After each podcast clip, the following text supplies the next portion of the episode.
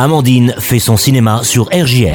Avec l'auto-école Abel, quatre agences à Reims et Tessy. Bonjour chers auditeurs, pour les sorties ciné cette semaine, entrez à nouveau dans l'univers de Jurassic World. Quatre ans après la destruction de Isla Nublar, les dinosaures font désormais partie du quotidien de l'humanité entière. Un équilibre fragile qui va remettre en question la domination de l'espèce humaine maintenant qu'elle doit partager son espace avec les créatures les plus féroces que l'histoire ait jamais connues. La comédie collégiale Champagne de Nicolas Vanier, avec entre autres Elsa Zieberstein, François-Xavier de Maison et Sylvie Testu, sort cette semaine. Jean, Patrick, Johanna, Romane et Guillaume se connaissent maintenant depuis plus de 30 ans.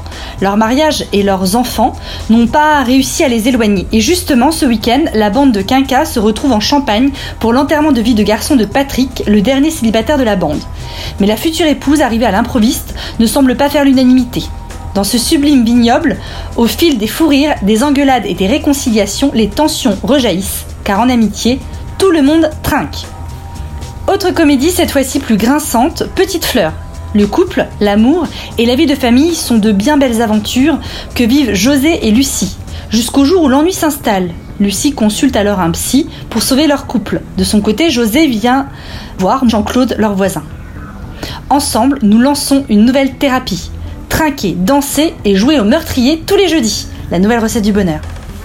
Pour mon film coup de cœur, j'ai choisi Compétition officielle avec Penelope Cruz, Antonio Banderas et Oscar Martinez.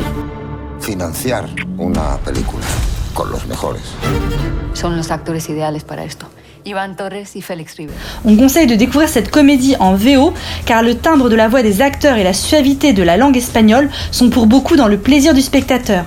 Le synopsis est le suivant. Un homme d'affaires milliardaire décide de faire un film pour laisser une empreinte dans l'histoire. Il engage alors les meilleurs, la célèbre cinéaste Lola Cuevas, la star hollywoodienne Félix Rivero et le comédien de théâtre radical Ivan Torres.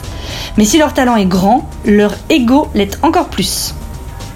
Ce film vraiment drôle et piquant est une critique acerbe du cinéma d'auteur.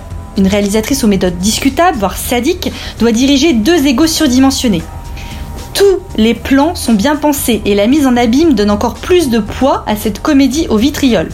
Le décor est à l'image des personnalités, un peu prétentieux, et sa vastitude accueille l'ambition démesurée.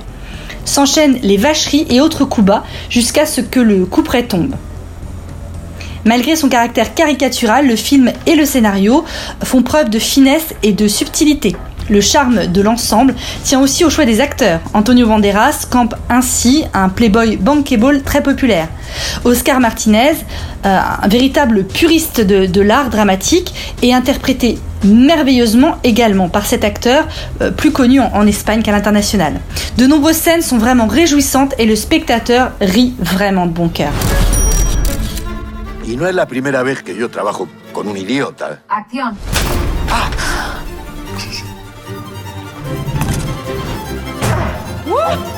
Et voilà, c'est fini pour cette semaine. Alors sortez, allez au ciné et n'oubliez pas, c'est toujours sympa de faire son cinéma. Au revoir.